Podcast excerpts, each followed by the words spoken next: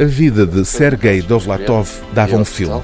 Aliás, já deu um filme. Федор Михайлович, я журналист заводской газеты «Морской путь» Сергей Довлатов. O filme está agora em cartaz, tem por título apenas o apelido do escritor, Dovlatov, e surge em simultâneo com a publicação pela primeira vez em Portugal de uma obra deste autor russo, ou mais corretamente, soviético, criado em São Petersburgo no tempo em que a cidade se chamava Leningrado.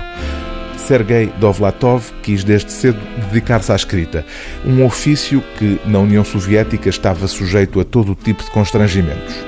Este livro, O Ofício, é uma novela jocosa em duas partes, sendo a primeira parte dedicada precisamente às tentativas do escritor de publicar um livro.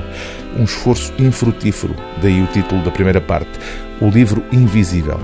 Confrontado com as dificuldades de se afirmar como escritor na União Soviética, Sergei Dovlatov viria a exilar-se nos Estados Unidos, onde passou os últimos 10 anos de vida. A segunda parte de O Ofício é dedicada precisamente a essa experiência de exílio, onde tentou criar um jornal da comunidade russa, uma vez mais sem sucesso.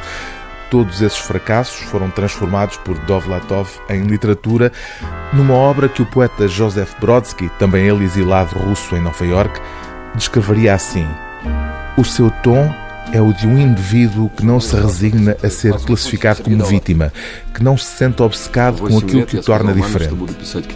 Um quarto de século depois do escritor ter morrido, os fracassos da vida de Dovlatov são hoje um reconhecido sucesso literário, cheio de histórias burlescas, onde não se sabe onde começa a ficção e termina a autobiografia. Снежан, Франц Кавка.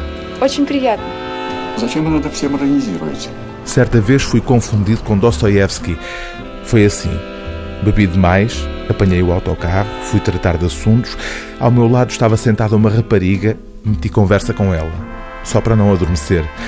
O autocarro passava junto ao restaurante Primorsky, outrora chamado de restaurante Shvanov, e eu, a cambalear ligeiramente, atirei: Prestem atenção, é o restaurante preferido de Dostoiévski.